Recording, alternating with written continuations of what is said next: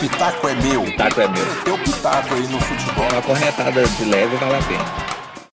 Fluminense e Cerro Portenho fecharam ontem as oitavas de final da Libertadores. O Fluminense se classificou com uma vitória magra de 1 a 0. O gol foi marcado de pênalti de Fred aos 23 minutos do primeiro tempo e ficou só nisso aí. O Fluminense não tem praticado um futebol agradável de ver. Né? O adversário, independentemente da qualidade, fica com a bola mais tempo do que o razoável. Por exemplo, ontem o Cerro teve 62% de posse de bola e o Fluminense jogando no Maracanã contra um adversário limitado tecnicamente mas o Fluminense entregou a bola para o Cerro Portenho e viu o time paraguaio criando algumas boas oportunidades de gol, mas aí parou nas mãos ou no corpo do Marcos Felipe, que fez excelentes defesas. E o Fluminense não passava praticamente do meio de campo. Nas poucas vezes que chegou no campo de ataque, concluiu com perigo um chute do Luiz Henrique no segundo tempo, muito bem defendido pelo goleiro Jean. Teve também um chute do Iago, todos de fora da área. O atacante Fred, por exemplo, praticamente não pega na bola. Tem sido assim uma, uma, uma constante nos últimos jogos. O Fluminense entrega a bola para o adversário, se vê ali no sufoco, tenta um ataque ou outro, tem conseguido passar, por exemplo, passou pelo Cerro na Libertadores, passou pelo Criciúma na Copa do Brasil, mas agora a situação começa a ficar mais complicada. Na Libertadores, Barcelona de Guayaquil é bem superior ao Cerro Portenho, então o Fluminense vai ter que jogar bem mais futebol para poder chegar nas semifinais. Hum, com relação à Copa do Brasil, o Fluminense passou pelo Criciúma, mas na sexta-feira nós vamos ter sorteio para definir as, o emparelhamento das quartas de final e lá nós não vamos ter Juazeirense, não vamos ter ABC, não vamos ter Criciúma, ou seja, os times que se, vão se classificar, né? O Fluminense foi o primeiro classificado. Os demais jogam no meio de semana.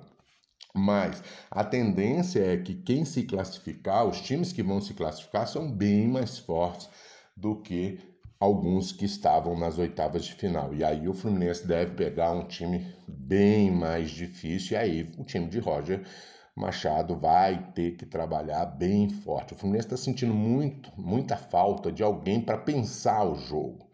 Ele tem o Martinelli, um excelente volante, Iago jogando bem também, se, os dois se desdobrando, porque Nenê e Fred marcam pouco, então eles têm dificuldades, ficam muito sobrecarregados e não conseguem. Quando o Fluminense recupera a posse de bola, fazer uma transição de qualidade. Então o Fluminense falta um jogador que a gente pode chamar assim, é, ao longo da história do futebol um camisa 10, né? um camisa 10 que pense o jogo.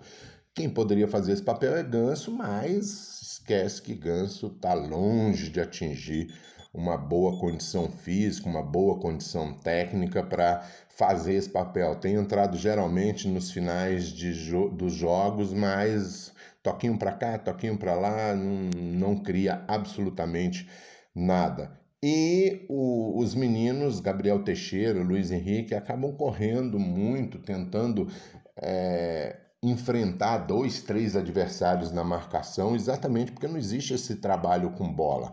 E o Fred muito isolado na frente. Então, o Fluminense precisa repensar seu, seu estilo de jogo. Tanto é que no Campeonato Brasileiro o Fluminense não está bem. O Fluminense vem aí de uma sequência é, ruim no Campeonato é, no Campeonato Brasileiro.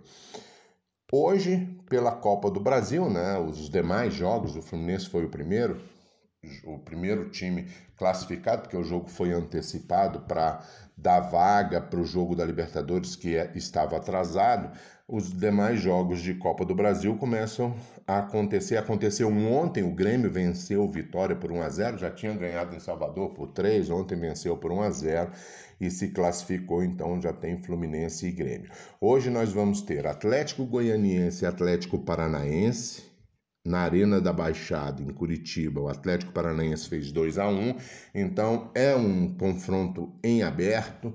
O Atlético Goianiense é um time bem montadinho, mas tem uma certa dificuldade de fazer gols. Então, o Atlético Paranaense, por ter vencido em casa, leva essa vantagem e é um time que bem que sabe jogar fechadinho. Só que o Atlético Paranaense também tem muita dificuldade de ganhar fora de casa. Então, esse é um confronto em aberto. O Atlético Goianiense com a sua dificuldade de marcar gols e o Atlético Paranaense com a sua dificuldade de jogar fora.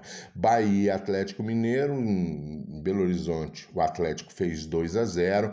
Bahia recebe muito difícil. Bahia está numa situação bem complicada, vem numa série muito ruim, uma série, uma, uma sequência de derrotas. Eu acho muito difícil o Bahia conseguir é, tirar essa vantagem do Atlético de dois gols né, teria que fazer três, uma diferença de três gols contra o Atlético Mineiro, o time que mais investiu esse ano no campeonato para a temporada, né? Nath Fernandes, Hulk, e tem um time Vargas, Savarino, é um time é, bastante forte o Atlético Mineiro.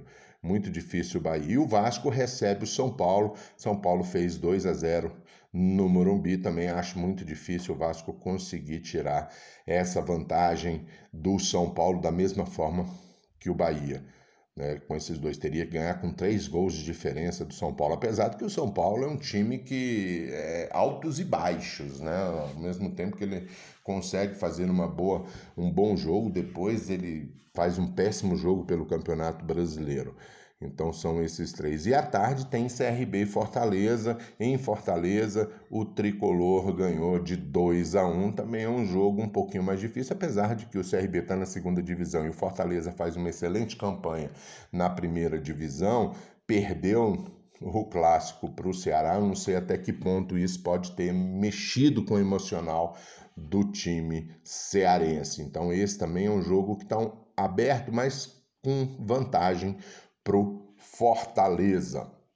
Então é isso aí que a gente tinha para falar de futebol. Depois a gente volta. Um abraço para todo mundo, até a próxima. Se o pitaco é meu, O taco é meu. teu pitaco aí no futebol. Uma corretada de leve vale a pena.